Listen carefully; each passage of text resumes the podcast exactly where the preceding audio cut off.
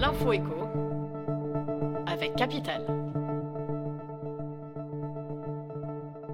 On commence par l'info du week-end. Patronat et syndicats sont enfin parvenus à se mettre d'accord sur la réforme de l'assurance chômage au terme de deux jours d'âpres négociations. La CFDT et la CFTC ont indiqué vouloir signer le texte, contrairement à la CGT, avec des mesures clés. Baisse des cotisations patronales, mensualisation, dégressivité et conditions d'ouverture de droit.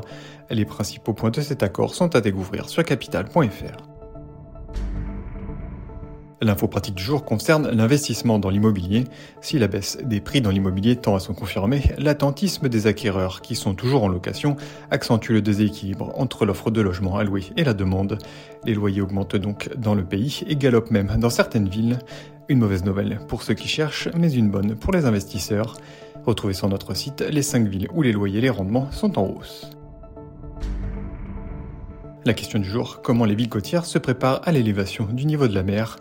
Si l'on prend l'exemple du bassin méditerranéen, il pourrait subir une élévation du niveau de la mer de 110 cm d'ici 2100 si les émissions de gaz à effet de serre ne baissent pas. Dans les années à venir, des millions de personnes seront touchées par des submersions, inondations, cyclones ou tempêtes. Face à la montée inexorable des eaux, certaines villes ont trouvé des solutions, lesquelles découvrez-les sur notre site. Et on termine par la bonne nouvelle pour certains propriétaires. Il est possible d'être exonéré de taxes foncières en cas de travaux des rénovations énergétiques dans son bien.